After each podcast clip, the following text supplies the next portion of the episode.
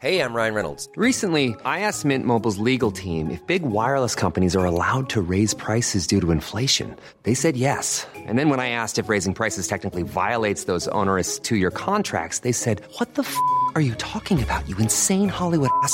So to recap, we're cutting the price of Mint Unlimited from $30 a month to just $15 a month. Give it a try at mintmobile.com slash switch. $45 upfront for three months plus taxes and fees. Promo for new customers for limited time. Unlimited more than 40 gigabytes per month. Slows. Full terms at mintmobile.com. Salut Avant de monter à bord pour votre épisode de Programme B, un mot sur notre sponsor. C'est un podcast qui s'appelle Tracer la route, proposé par les passes de télépéage Ulysse. Tracer la route, ce sont les aventures de femmes et d'hommes en voiture. Comment ces trajets, ces voyages leur ont permis de sortir du quotidien d'eux-mêmes et de tracer une nouvelle voie. Dans le deuxième épisode, par exemple, Jean revisite ses souvenirs de banquette arrière dans la 4L familiale. En un quart d'heure, il fait revivre toute une époque, celle des années 70 et des vacances populaires où il fallait partir de nuit pour aller en Bretagne et où pour les enfants l'été prenait des allures de ruée vers l'or. Partir, ça s'apprend, dit Jean, et il a bien raison. D'ailleurs, il est devenu enseignant et il en a fait une règle de vie pour lui et pour ses élèves. Pour découvrir son récit, filez donc écouter Tracer la route, disponible sur toutes les plateformes. Ça fait réaliser que ce n'est pas la destination qui compte, mais le voyage, que chaque étape nous enrichit et façonne la voie qui nous ressemble. Bonne route vers votre épisode. Une télé de l'offre, c'est ce que tout le monde attend. Si t'as pas ta dose de surprise tous les jours, t'es fade. Une bonne télé, ce sont forcément de bons programmes, ou au moins des programmes capables de fédérer un large public, ce qui est de moins en moins le cas. En 10 ans, les audiences des chaînes historiques n'ont cessé de baisser, se déportant sur la TNT ou sur rien du tout, notamment chez les jeunes. On y reviendra plus tard.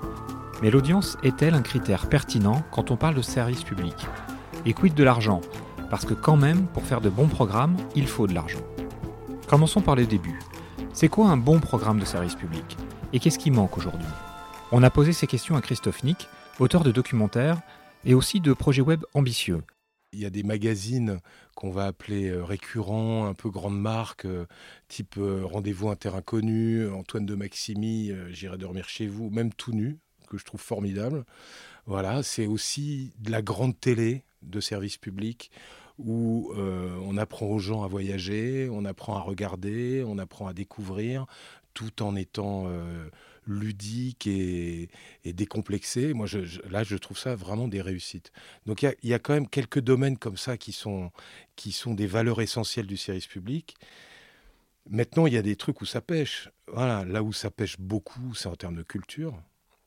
Qu'est-ce que c'est que la culture? euh, Et la culture patrimoniale et la culture vivante. Là, on est dans un trou.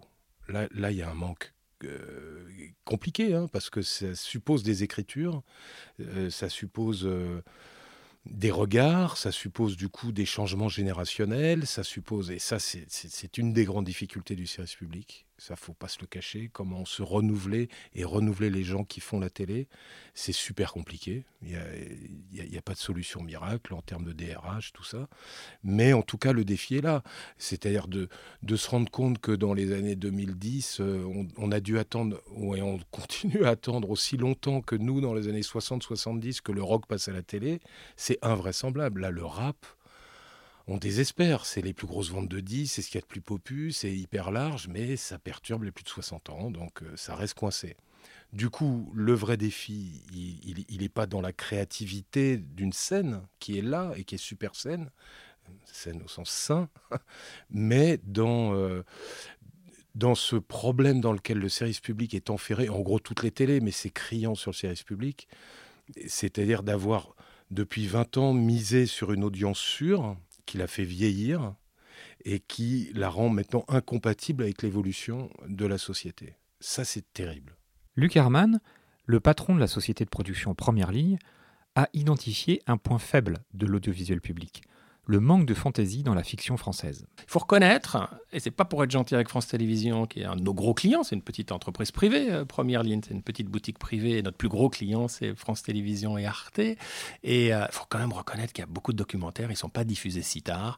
Il y a quand même pas mal de fictions, euh, peut-être pas assez audacieuses, en tout cas, il y a vraiment de la place pour qu'il y ait des fictions un peu plus audacieuses. Donc c'est peut-être ça. Ce qui manque peut-être, c'est un peu plus d'audace dans les fictions. On sent que la mécanique d'écriture, de, fiction reste assez vieille école, euh, qu'il y a eu quelques choses intéressantes euh, sur France 2, euh, peu sur France 3. Je pense que les chaînes publiques pourraient prendre beaucoup plus de risques en fiction, comme ils en prennent dans le documentaire ou dans l'investigation, pour tester de nouvelles, de nouvelles écritures. En tout cas, allez, on peut le dire, avec des réalisateurs et avec des scénaristes plus jeunes. À l'heure des formatages, Christophe Nick rappelle l'importance des programmes dans la manière de raconter le monde qui nous entoure, même quand il s'agit de plus belle la vie. Oui, oui. Si tu prends une fiction, t'aimes ou t'aimes pas, c'est pas mon truc, mais ça existe, c'est euh, euh, Plus belle la vie. Elle a mis un an, plus d'un an à s'installer. À TF1, elle n'aurait pas tenu une saison. en décembre, c'était fini. Et pourtant, on sait que c'est devenu un des, un des principaux véhicules aujourd'hui, cette émission, pour aborder des problèmes de société compliqués de façon cool de l'homosexualité, mon fils fume des pétards, euh, les divorces compliqués, des violences intraconjugales, tout ça est traité dans ce, dans ce soap. Euh, ça décoince. Voilà, donc c'est nécessaire. Ça, ça c'est vraiment de la fiction popu de service public. Encore une fois, c'est pas mon truc, mais il, faut de ça. Tu as envie de la sentir, cette planète. Et la télé, c'est l'instrument génial pour ça. Et, on est encore dans une représentation imaginer de ce que les Français attendent et de leur servir. Alors que franchement, je pense qu'une télé de l'offre, c'est ce que tout le monde attend. Des surprises. Un mec comme De Greff à Canal l'avait parfaitement compris. Si t'as pas ta dose de surprise tous les jours, t'es fade. Voilà. Donc c'est un mélange de plein de choses, hein, de spectacles, d'infos, de... Euh, c'est pas du tout facile à tenir. Hein. Personne n'a la science infuse là-dedans. Nagui est souvent montré comme l'exemple d'une télé facile faite de jeux destinés à gratter de la pub. Luc défend ce type d'émission qui amène du financement et qui est donc une source d'argent pour des programmes moins faciles. Il y a un procès un peu facile qui est fait sur ouais, France Télévisions ne devrait pas diffuser de jeux en fin d'après-midi. Appelons un chat un chat, il faut faire rentrer un peu d'argent. Et euh, la publicité ayant été interrompue très brutalement, d'une façon tellement unilatérale par Nicolas Sarkozy qui décide un peu du jour au lendemain en se réveillant un matin, il faut que je fasse une annonce devant les journalistes. Il se trouve que j'étais moi présent ce jour de, des vœux à la presse de Nicolas Sarkozy où il reçoit euh, tous les journalistes, où il annonce contre toute attente la suppression de la publicité après 20 heures sur le service public. Mais quelle idée saugrenue. Euh, donc oui, il y a des jeux, oui, on peut ne pas aimer Nagui qui fait un jeu euh, musical avant le 20 heures. Il se trouve que ça marche très bien en audience et que ça fait rentrer un peu de sous de publicité. Moi, ça me choque pas du tout. voilà, il y a un public pour regarder ce type de programme. C'est pas infamant. On parle beaucoup de la BBC, par exemple, qui est une très grande chaîne euh, en Angleterre, euh, qu'on met beaucoup en avant, mais il se trouve que The Voice, en France, qui a acheté ce concept, c'est TF1. En Angleterre, c'est BBC One. Donc je pense que le procès est un peu facile contre France Télévisions de dire oh là là, vous n'avez pas de mission assez éducative, vous ne diffusez pas assez de, de théâtre en prime time. C'est sûr, ils ne diffusent pas assez de théâtre en prime time, mais ils en diffusent un peu quand même. On en vient à la question de l'audience. À quoi doit servir l'audience pour le service public? Est-ce un frein à la créativité? La télé publique doit-elle rester un média de masse? Christophe Nick a un avis sur ces questions. Pour lui, il faut d'abord fédérer. L'audience, c'est est-ce que ce que je vous propose vous intéresse? D'abord. Et c'est évident qu'il y a des programmes formidables, mais quand ils font des audiences qui sont à la limite d'une dizaine de milliers de personnes, on est sur du média de niche. Le but de la télé est de fédérer. Et pas juste de présenter, elle est aussi de rassembler. Euh, c'est un objectif majeur, très très important aujourd'hui dans le tous ensemble. Euh, il y a des programmes qui mettent du temps. Ça, il faut laisser le temps. Mais on peut, ne peut pas se dire qu'un média de masse, euh, il est aussi fait pour des, toutes petites niches ou des élites. Vraiment, l'audience, elle est, elle, est, elle est pénible à encaisser quand, quand tu ne regardes que ça. Voilà. Le, vrai truc, c'est ce que disaient des groupes. L'audience, elle vient d'abord de l'image.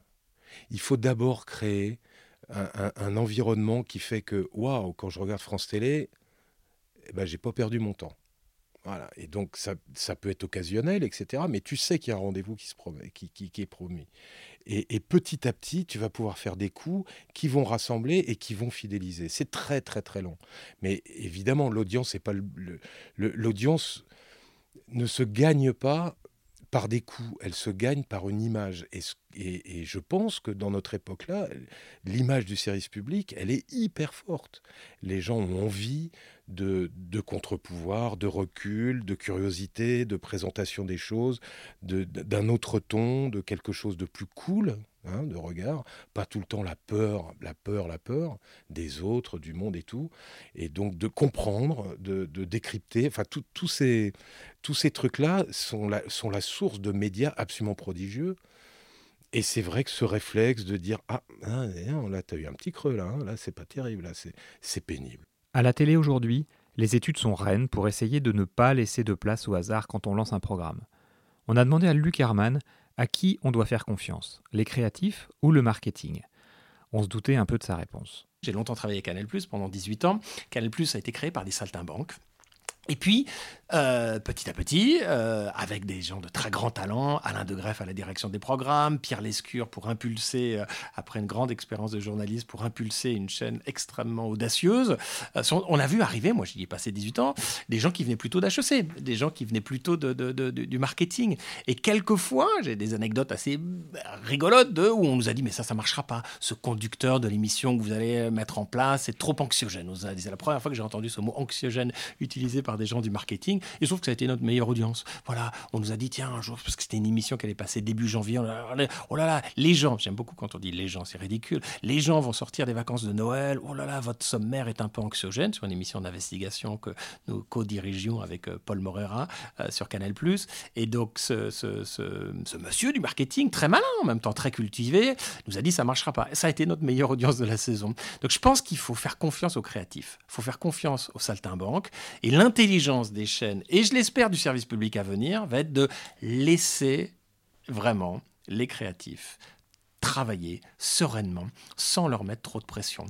Et euh, je pense que cette excès de pression sur certaines chaînes privées, ou peut-être dans certains services, nous par chance tout va bien avec France 2, mais dans certains services des grandes chaînes publiques, cet excès de pression sur il faut de l'audience demain matin, des résultats d'audience demain matin, parce que malheureusement les responsables de chaînes ont un tout petit peu une courte vue, parce que leur job peut être, peut être menacé, donc ils travaillent à très court terme. Je pense que trop de pression sur oh là là, est-ce qu'on prend des risques juridiques, oh là là, est-ce qu'on teste vraiment? Mais il faut tester.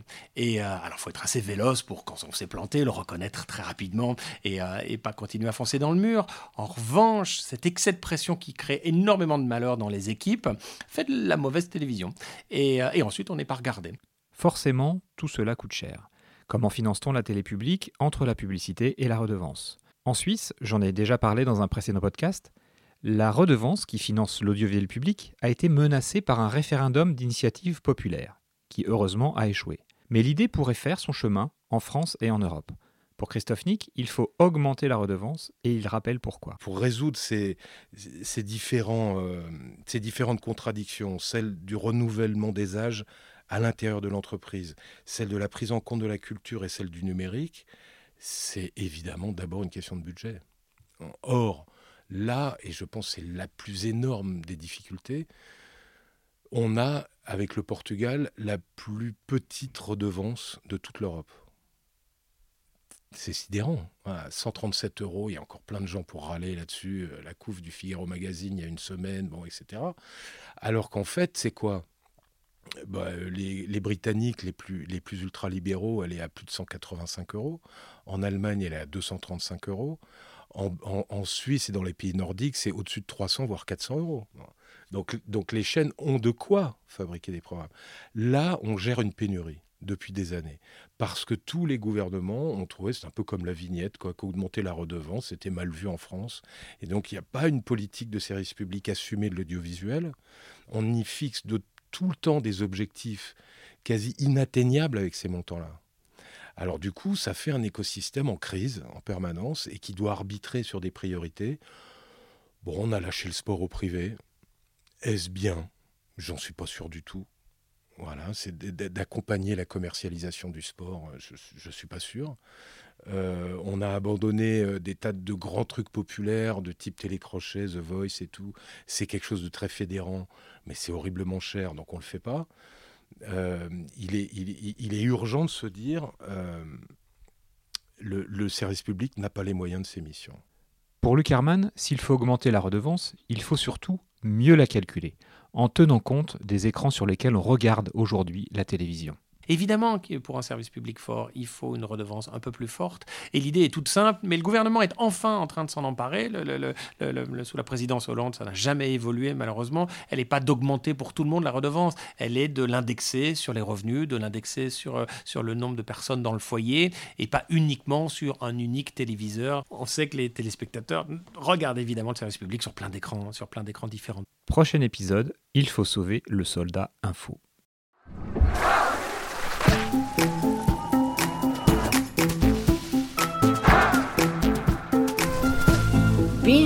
Audio.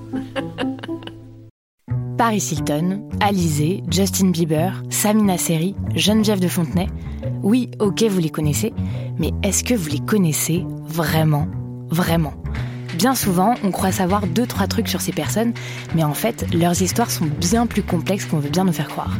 Avec des vies faites de drames, de traversées du désert, de peine et même de trahison. Même de trahison. Tout ça, vous le découvrirez en écoutant Connaissez-vous l'histoire sur toutes les plateformes.